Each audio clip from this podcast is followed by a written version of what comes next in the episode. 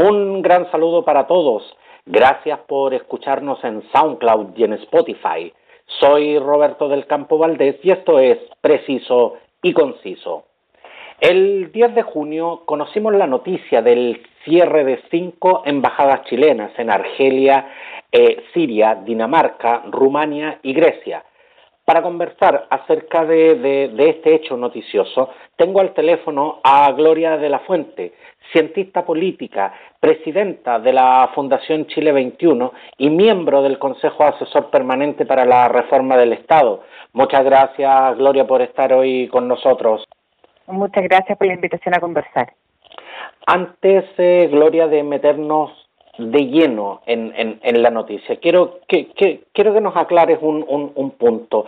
Eh, ¿Cuál es la importancia de una embajada chilena en los territorios eh, eh, donde hoy se han cerrado? Esto tiene que ver con una mirada estratégica de la política exterior chilena, con qué nos interesa relacionarnos, no solamente en términos del flujo comercial, sino que también en términos políticos, ¿no? El cierre de embajadas implica, y, básicamente no es que a priori sea malo cerrar embajadas, no cerrar representaciones diplomáticas. El punto es cuál es la, mirada estratégica de la estrategia de política, de, la política exterior que está detrás, ¿no? ¿Cuál, ¿Cuál es la mirada? Y creo que lo que ha pasado respecto a este cierre, la polémica que se ha generado, es que no hay suficiente claridad respecto a cuáles fueron los criterios más allá el evidente ahorro que significa eh, para las arcas fiscales nuestras el cerrar reparticiones diplomáticas. El punto es que el efecto de corto plazo, que es el ahorro fiscal ahora, en el largo plazo se puede traducir quedarnos eh, sin aliados relevantes en el exterior. Y creo que esto es particularmente, por ejemplo, en las señales que se han dado en relación a Europa, ¿no? Eh, al cierre de la embajada en Dinamarca. Bueno, ¿qué es lo que va a pasar ahí? ¿Cuál es la razón que prima? En momentos donde más Chile ha estado negociando con la Unión Europea eh, justamente un upgrade respecto al acuerdo que nosotros tenemos.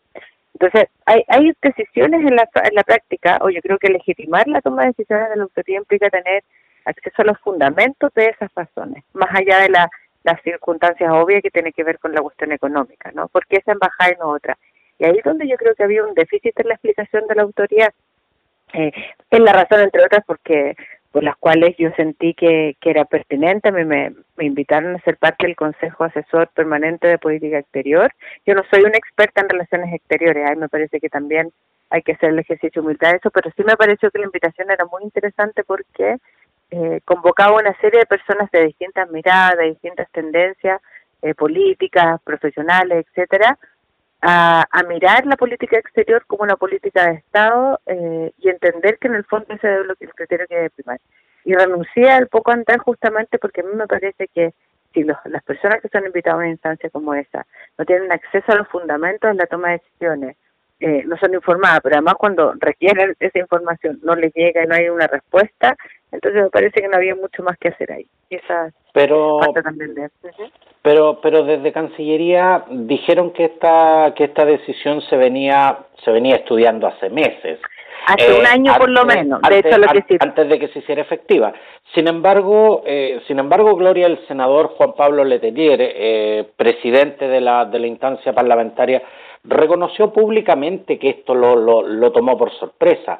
Y en la y en la única reunión que, que realizó el Consejo de Política Exterior eh, de la Cancillería, del cual hace, eh, tal, como, tal como tú lo, lo, acabas de mencionar, hace, hace solo algunos días tú eras miembro, el tema ni siquiera se trató, entonces la verdad es que todos nos estamos haciendo la, la, la, la, misma pregunta. ¿Cuál es la razón, cuál es la razón, Gloria, de tanto hermetismo alrededor de esta decisión? No, no, mira, fíjate que, que me encantaría saberlo, digamos, y por eso, por eso eh, en, en parte también me parece responsable tomar la decisión que tomé. El 28 de mayo nosotros fuimos como convocados a la primera sesión del Consejo de Política Exterior. En esa sesión nunca hubo, no, estuvo en la tabla siquiera este tema, ¿no? Eh, tampoco nadie lo preguntó porque tampoco nadie anticipaba que una cosa se iba a pasar, este fue un anuncio que se hizo un par de días después. Si uno tiene un Consejo de Política Exterior, más allá de que la agenda la pueda poner la autoridad, eh, si uno tiene un Consejo de Política Exterior, se supone que uno pone sobre la mesa, y no siendo vinculante la opinión de los consejeros, uno pone sobre la mesa los temas que son de la mayor relevancia para la política exterior del país. No tiene sentido consultar otras cosas, digamos, ¿no? Eh, y más allá insisto en que uno entiende que la agenda le pertenece al ministro y la pone el ministro, no la ponen los consejeros. Y este tema estuvo planteado eh, a los días después, yo yo personalmente, y entiendo que otro consejero también que salió de la del, del mismo consejo, eh, preguntamos, bueno, de qué se trata esto, por qué este consejo no fue informado, cuáles son las razones, los fundamentos, las decisiones que llevan a esto, la verdad es que no hubo ni una respuesta. En ausencia de respuesta, eh, y viendo además la performance de la autoridad en, por ejemplo, en, las comisiones respectivas de política exterior del Congreso, la verdad es que no hay parece un fundamento claro, más allá de lo que se señala, ¿no? Pero que tampoco uno ha tenido acceso a, los fundamentos que están ahí planteados, que es un supuesto estudio que existe hace más de un año eh, que hizo esta evaluación y que finalmente percutó, percutó esta decisión. Bien raro, porque en el fondo si la si en el contexto actual se señala que lo que hay básicamente es un ahorro bien relevante con el cierre de algunas embajadas, bueno, entonces, ¿qué tiene que ver que se haya venido esto estudiando hace más de un año? El criterio de ahorro venía no está asociado entonces a la pandemia, está asociado hacia una decisión anterior, ¿en base a qué situaciones? Y eso es lo que no está claro. Y, y me parece que es bien importante, y por eso me pareció el gesto también de, de tener que tomar un, dar un paso al costado respecto a esa, ese consejo, porque me parece que ahí uno en ese tipo de instancias tiene que generar los debates y los diálogos eh, necesarios por los cuales este tipo de instancias son creadas, ¿no? que son eh, diálogos amplios, eh, donde se discute una mirada, una cuestión y una política pública tan importante como la política exterior, que tiene efecto en la vida de millones de personas también, ¿no? O sea, si, en, si, en definitiva, si en definitiva no estás dispuesto a, a, abrir, la información, a recibir un consejo, entonces para qué se convoca un, un una reunión de. Y por último a poner a poner disposición la información de manera tal de que eh, y asumo, entendiendo que las decisiones o la mirada de los consejeros no, no son vinculantes, pero al menos que haya la posibilidad de liberar y de discutir. Entiendo que ese es el sentido que tienen los consejos, ¿no? Eh, ahora, eso no es posible, la verdad es que no tiene sentido. Y a mí me parece que este, este tema es particularmente relevante, los fundamentos de la decisión, la manera en que se legitima esto es particularmente importante porque yo creo que el mundo va a atravesar por una circunstancia que probablemente es inédita en, la historia de la humanidad, porque incluso con la, la peste española, la fiebre española, en el principio del siglo XX, la lógica de las relaciones internacionales no era la misma los, organismos internacionales que conocemos al día de hoy son probablemente posteriores a eso.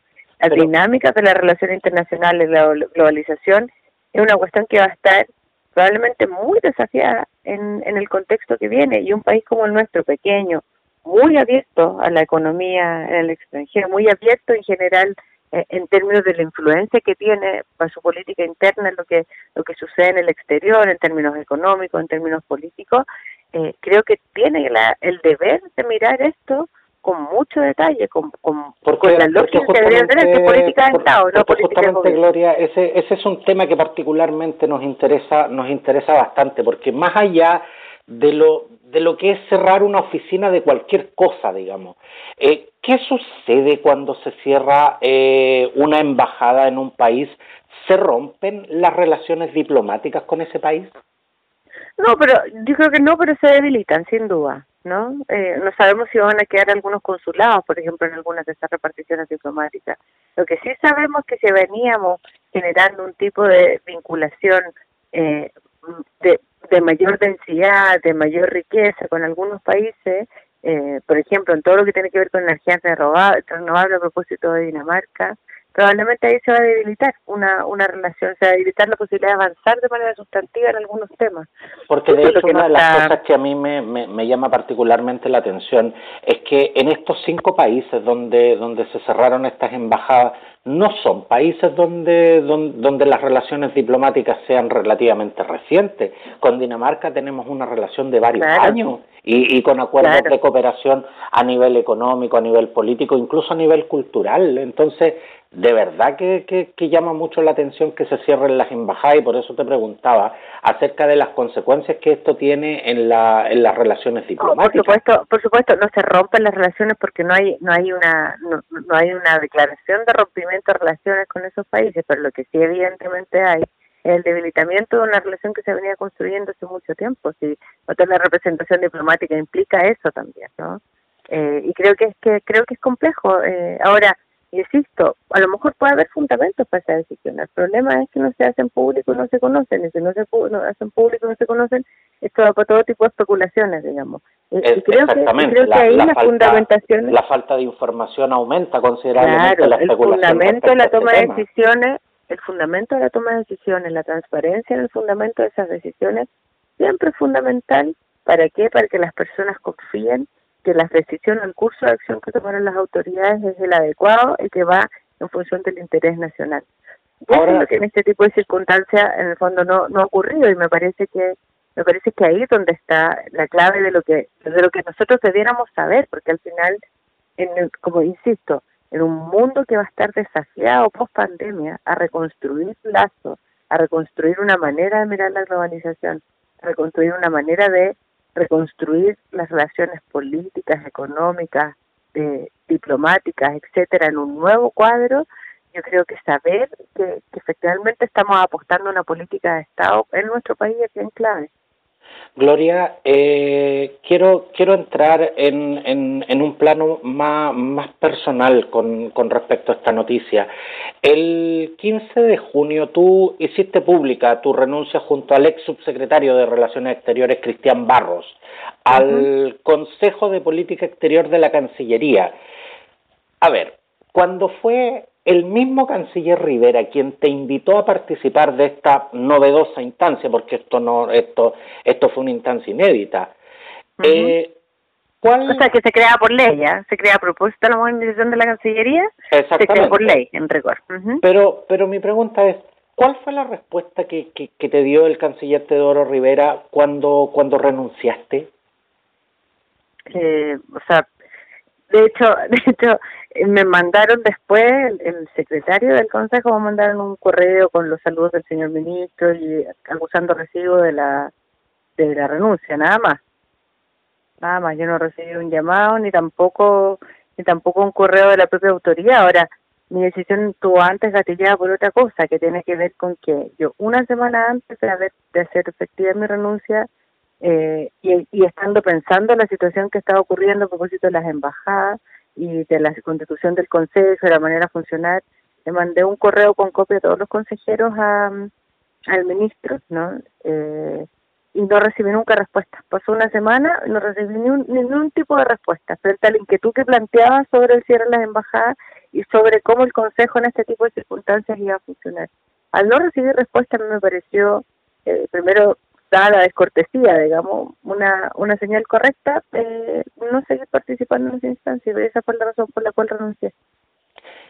En 2017, Gloria, en, en una entrevista que diste, declaraste eh, que renunciar es una especie de deslealtad, por más desavenencias que haya. ¿Estás dispuesta a reconsiderar tu permanencia en el Consejo de Política Exterior de la Cancillería?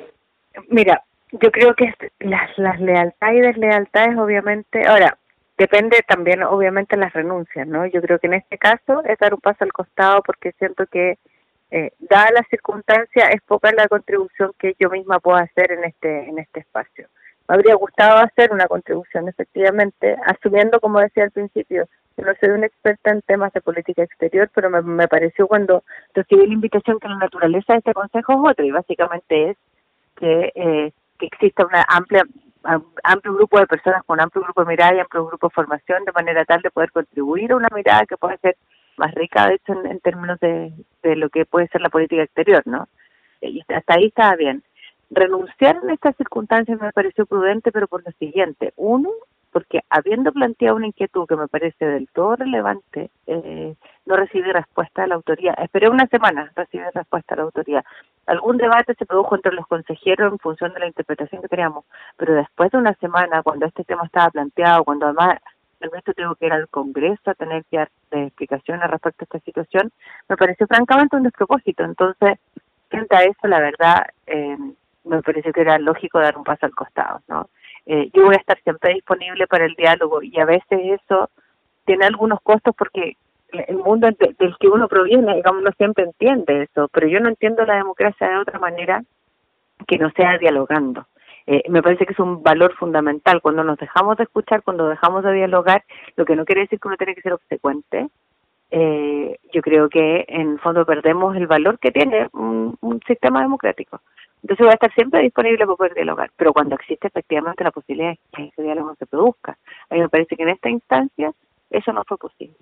Y como no fue posible, me pareció también lógico y legítimo dar un paso al costado, de pronto para para que quien llegue ahí sea alguien que esté más en la sintonía o la línea de lo que la autoridad actual quiere, digamos, o se, está imaginando ese consejo. Yo creo que tuvo un error de interpretación respecto a lo que significa estar en ese espacio y me pareció lógico y leal con los propios principios que uno profesa, sobre todo, y la lealtad primero va en eso con, con, los valores que uno profesa, tener que dar un paso Gloria de la Fuente, cientista política, presidenta de la Fundación Chile 21 y miembro del Consejo Asesor Permanente para la Reforma del Estado.